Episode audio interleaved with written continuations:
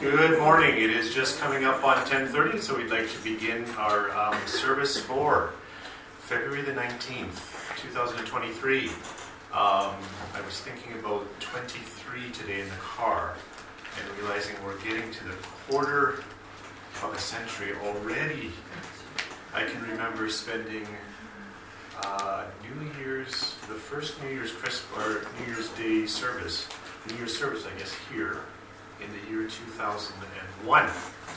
Um, and it doesn't seem that long ago, but it's already a ways back. If you'd like to turn in your Bibles this morning, we are in Psalm 46, verses 1 and 2.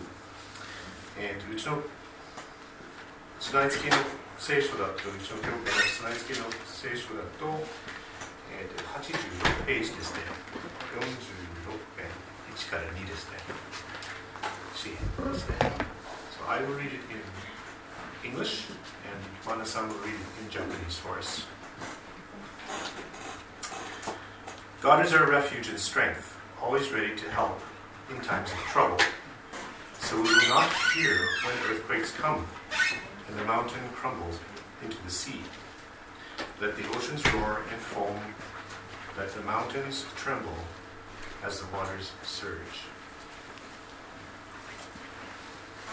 詩編第46編1節から神は我らの立てどころまた力苦しむ時そこにある助けそれゆえ我らは恐れないたとえ地は変わり山々が海の中に移ろうとも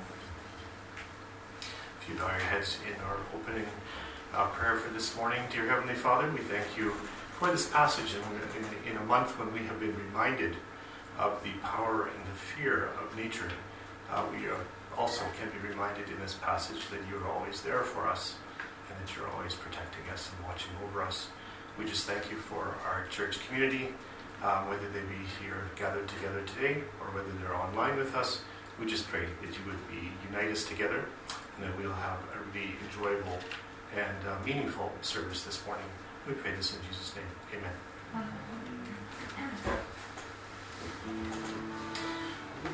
If you would like to look around at everybody this morning and just wave or nod your head or say hello uh, to, this, one, to our um, those who are gathered here. We're going to turn things over to our musicians. We have, I think we have four songs this morning. Yes, sir. Songs. We've got four songs. Let me read them off. I will come and bow down. Glory to the Lamb. Now is the time to worship, and I love you, Lord. I'll turn things over to our musicians.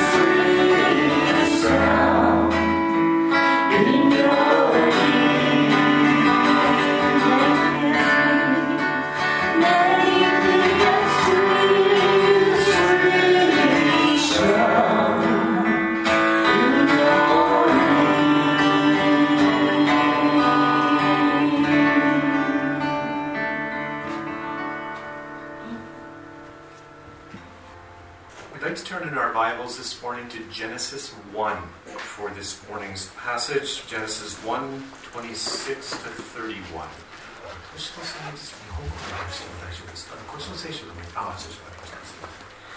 I will read from the English and then Toshiba san will read from the uh, Japanese. And today Pastor Jim will be bringing us a message, Tech-Wise Christ Followers. So we will begin from verses 26. 創世記の一章の26節から30 30節までですね。Starting in English. Then God said, Let us make mankind in our image, in our likeness, so that they may rule over the fish in the sea, and the birds in the sky, over the livestock, and all wild animals, and over all the creatures that move along the ground. So God created mankind in his own image. In the image of God, he created them, male and female, he created them. God blessed them and said to them, Be fruitful and increase in numbers, fill the earth and subdue it. Rule over the fish in the sea and the birds in the sky, and over every living creature that moves on the ground. Then God said, I give you every seed bearing plant on the face of the whole earth, and every tree that has fruit and seed in it. They will be yours for food. And to all and to all the beasts and all the birds in the sky and all the creatures that move along the ground, everything that has breath of life in it, I give every green plant for food. And so and it was so. God saw all that he had made, and it was very good. And there was everything, and there was morning the sixth day. So there was evening, and there was morning the sixth day. Um, thank you very much. じゃあ日本語でお願いします。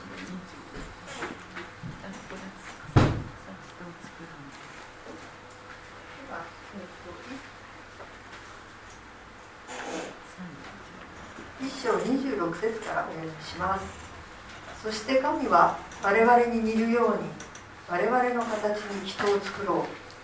そして彼らに海の魚空の鳥家畜地のすべてのもの地を這うすべてのものを支配させようと仰せられた。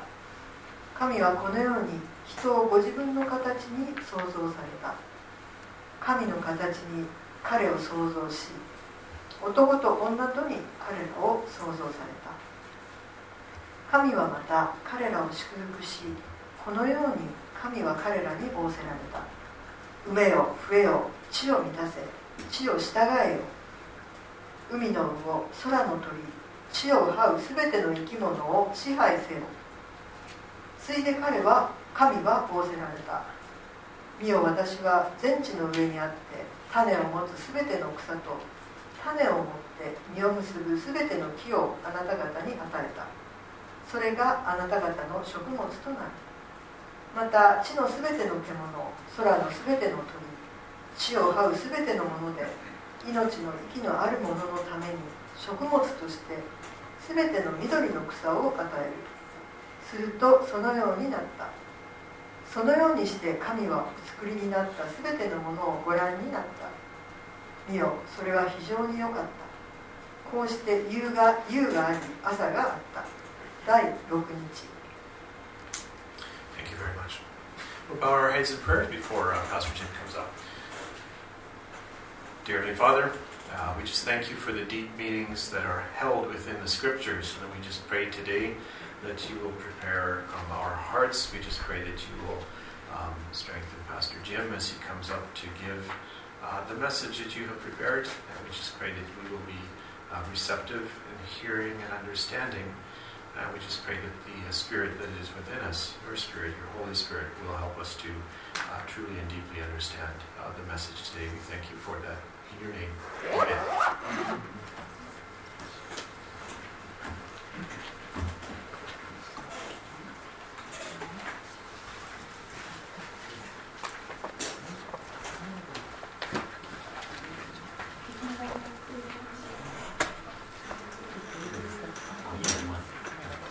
His Japanese version, and my son has the English version of the message. recently in English worship. I hear uh, what the Bible's God teaches us uh, about healthy family relationships. Uh, last month we focused on parent-child uh, relationships. And today I want to look with you at a part of life uh, that is not impacting only our families, but practically every part of life. That's technology. Mm, let's see what we can learn together. From the God of the Bible, uh, we've learned that inside the family uh, is where we are placed to experience the best parts of life. Home is not uh, just a place for us to go after work to rest and refuel and then charge back into the real world the next day. No, God designed a family uh, for much more than that. It's to be the primary place to be known and loved and supported uh, in the continuing work of growing as human beings. That's our big work. That's our big task that God's given us. And the family's there to be a key part of that. Author, Andy Crouch, uh, writes in his book, The Tech Wise Family. A family is for the forming of persons. So when we look at the way that technology uh, is impacting our lives today, we need to keep our eyes on how it's influencing uh, our continuing formation as human beings, uh, forming us into healthy, thriving human beings. We, we need that. And is technology helping us in that direction or not? And how is it? Those are big questions. Uh, it seems that many comments that we hear about technology are either really positive or very negative. I can't imagine my life without my smartphone. I've heard my students say that. I love it. I can't wait for the next upgrade. Or, I wish they'd never made this stuff. Uh, it's taking society over a cliff. It's the work of the devil. I've heard comments like that too. It seemed really extreme one way or the other. But when we look at the Bible carefully, uh, I think we get a less black and white and a more interesting picture. God does not say that technology is either bad or neutral. Uh, it's part of his very good creation, he says in verse 31. It's made possible by that creation. But tech does come with a cost. Like the other really good parts of life, uh, it can easily be misused. Uh, when that happens, it can do more damage than good. So, part of our calling as Christian people is to use technology for the glory of God. Like any other part of life, any other thing that we have, to use it for the glory of God. That's our task that God has given us. And that means, for one thing, using tech in ways that God is happy with. So let's go back to the Bible text and see a little more of what that means. In verse 27, we read, So God created man in his own likeness. He created him in the likeness of God. He created them as male and female. People are made in God's likeness, or as some translations have it in English, in his image. Um, Andy Crouch explains technology is the latest example of the fruit our image bearing was meant to produce. But technology is only very good if it can help us become the persons we were meant to be. Without a doubt, compared to human beings just one century ago, we are more globally connected, better informed about many aspects of the world, and thanks to GPS and Google Maps, certainly less lost. But are we more patient, kinder, more forgiving, fearless, committed people, uh, creative people than people were a hundred years ago? In countless ways, our lives are easier than our grandparents, but in what really matters, for example, wisdom and courage, it seems very hard to argue that our lives are overall better than before. But this is exactly what we would expect if the things that really matter in becoming a person have nothing to do with how easy our lives are and have a great deal to do with how we handle the difficulty that comes our way. And we all use technology daily, and we have little choice to just set it aside and not make it part of our lives. But, as Andy Crouch says, if we don't learn to put technology in its proper place, we will miss out on many of the best parts of life in family. We think we have our devices, uh, but then they notice they have us and control over us. We may have thought that we bought them to make uh, our lives more connected with other people, and then slowly start to notice that they are a big part of why we feel isolated from other people and lonely. As we keep reading in the Bible, we learn more of what it means for us as human beings to live as people created in God's image. In verse 28 it says, God blessed them. He said to them, Have children and increase your numbers. Fill the earth and bring it under your control. Rule over the fish in the waters and the birds of the air. Rule over every living creature that moves on the ground. A part of living as people made in the image of God is to be creative, as God is. He demonstrates this part of his character, the creative part of his character, spectacularly in creating the entire natural world, the whole world. And God also calls people to create, to create culture, form culture, make uh, that part of our mission of growing as, as human beings, and part of uh, making cultures to make beauty, beautiful things. And we see examples throughout the Bible of using tools, um, technologies in that big category of tools, and, and using them in creative ways. When we get to the story uh, of Moses, we read about a man named Bezalel. Uh, Bezalel is chosen to use his skills to craft materials into instruments for worship and lead others in doing the same thing. You can read about that in Exodus 31, 35. These are high-tech products of this age, uh, and they show the creativity that God has given people. Uh, I recently heard about a man from Nagano Prefecture in Japan named Mr. Horiuchi. Can you, can you picture that in the English version? There's, there's one. Um, after retiring, um, he wanted to learn to paint pictures. Uh, and so he taught himself how to produce pictures using not paints and brushes, not even computer graphics software.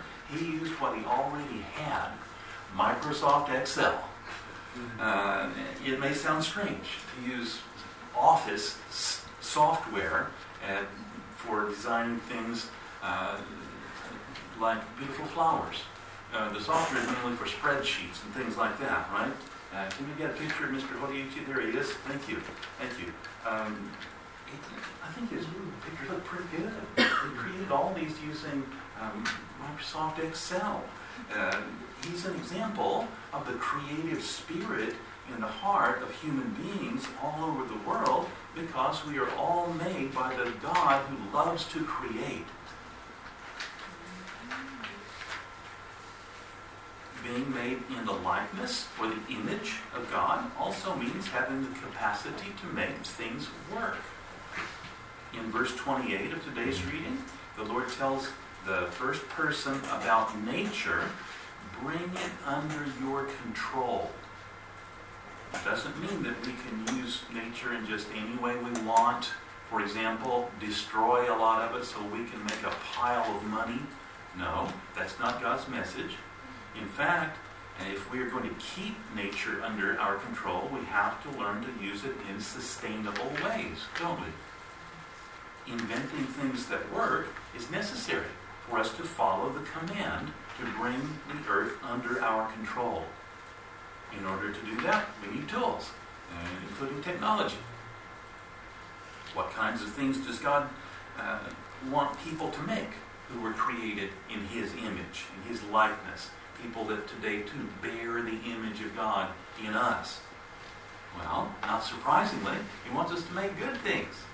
Uh, God, in His essence, is good. That's God's nature, His being. And so it's fitting that uh, we read in verse 31 God saw everything He had made, and it was very good. That includes electrons and all the materials we use to make things like the, the computer, the projector, the camera that are helping us live stream this worship now. In Ephesians 2.10 in the Bible, we read how God, um, how we uh, are God's handiwork. And as God's handiwork, we're designed and intended to honor and glorify God. It says, For we are God's handiwork, created in Christ Jesus to do good works, for which God prepared, works which God prepared in advance for us to do. And those works include making technology, using good ways for things that are pleasing and honoring to God. We've already seen how uh, seen the, the example of creating instruments to use in worship. Uh, an instrument like this has value far beyond uh, device.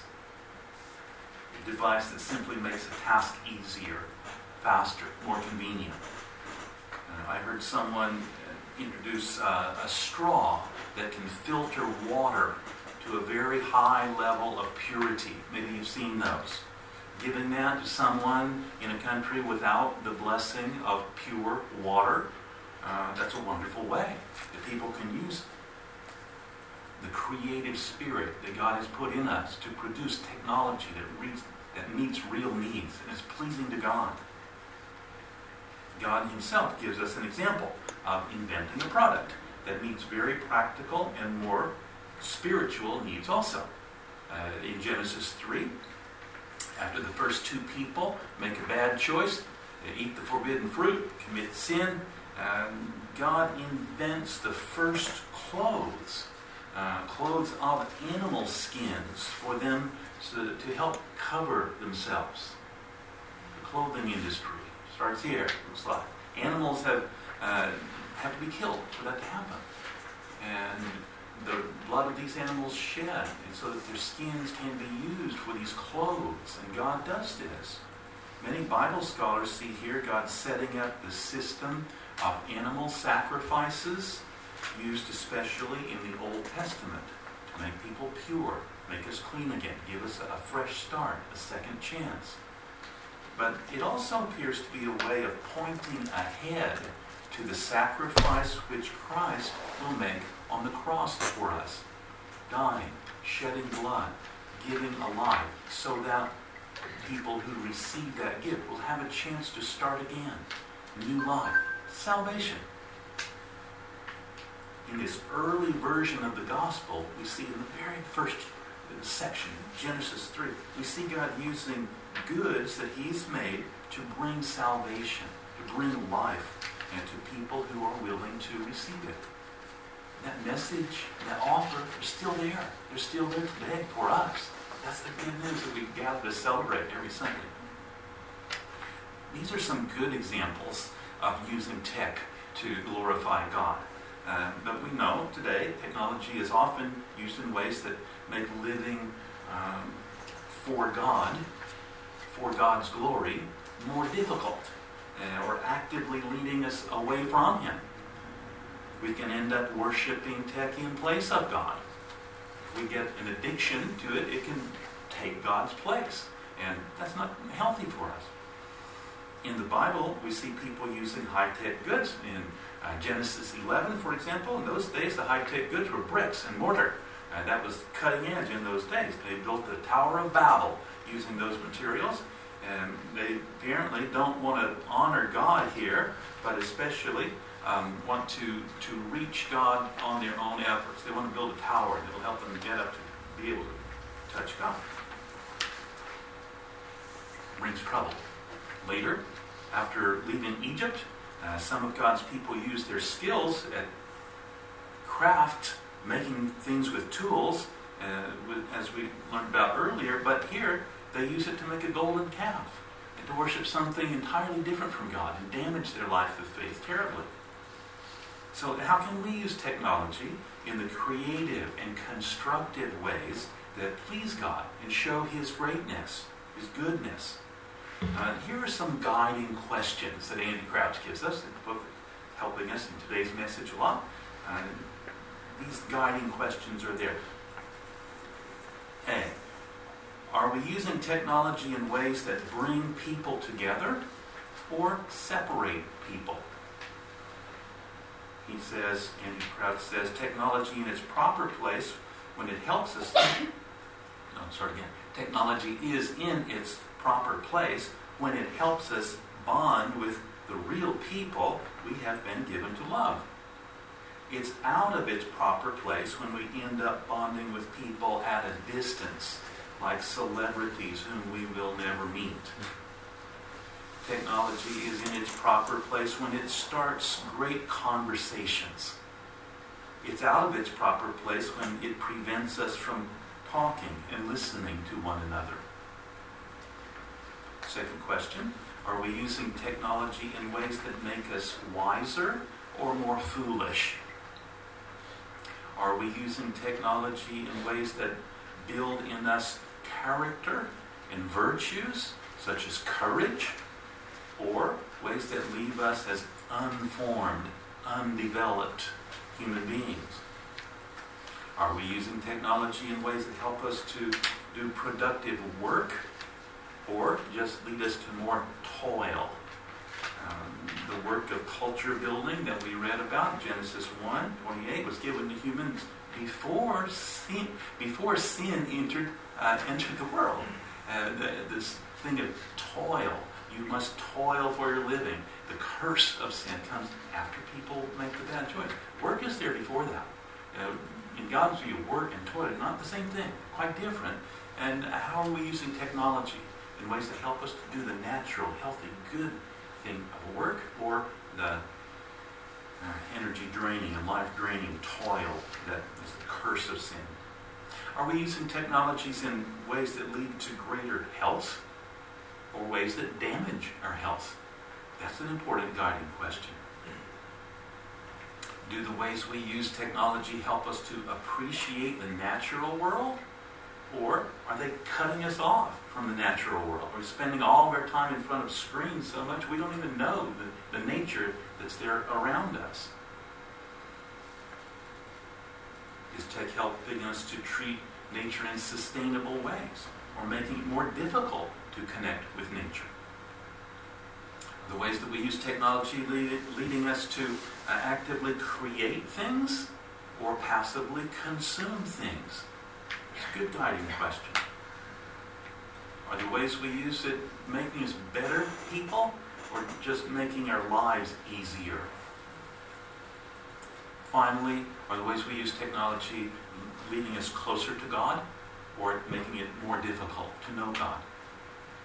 And before closing today's message, I'd like to, to give a, a list of very practical thoughts that Andy Crouch presents as uh, ways that his family uh, handles the challenges of technology in their lives together. Now, these are just examples. In case by case, they might fit well for you or not, uh, but uh, they could be things that we could use in our cases, in our life situations, to uh, use technology in ways that reflect the glory of God uh, better and lead us to grow in relationship with God and with other people. He says, for example, um, we want to create more than we consume. So, uh, we fill the center of our home with things that reward skill and active engagement. We choose not to have a TV there until the children are 10 years old. We keep musical instruments in the, in the living room uh, and tables for crafts and board games. And we learn to sing together rather than letting recorded and amplified music take over our lives and worship. I choose to sit in a place where I cannot see a screen, especially when there's a person with me who deserves my full attention. We wake up before our devices do, and they go to bed before we do. We use screens for a purpose And we use them together rather than using them aimlessly and alone. Spouses have each other's passwords. Parents have total access to their children's devices. We're designed for a rhythm of work and rest. So, one hour a day, one day a week, one week a year, we turn off our devices and worship. We feast, we play, we rest together. These habits of Sabbath or sabbatical rest act as a protection from addiction. We eat home cooked meals, often by candlelight. We show up in person for the big events of life. We learn how to be human by being fully present at our most important moments. We hope to die in each other's arms. Now, with those thoughts in mind, let's go to God in prayer uh, and ask Him to help us as we uh, think, imagine, seek to find how we can apply these ideas to our lives in a way that God leads us to, that shows God's glory. Let's pray. Creating, sustaining, loving God, help us to make growing in wisdom, growing in character, the goals that our family members work toward together. Help us to love friendship and conversation, especially with you, more than we love distraction and entertainment. Help us to use with creativity and care the gifts of imagination, ability, opportunity, which you, in your goodness, have placed in our hands. In these ways, help us to be pleasing to you and so live for your glory. This is our prayer in Jesus' name. Amen. Amen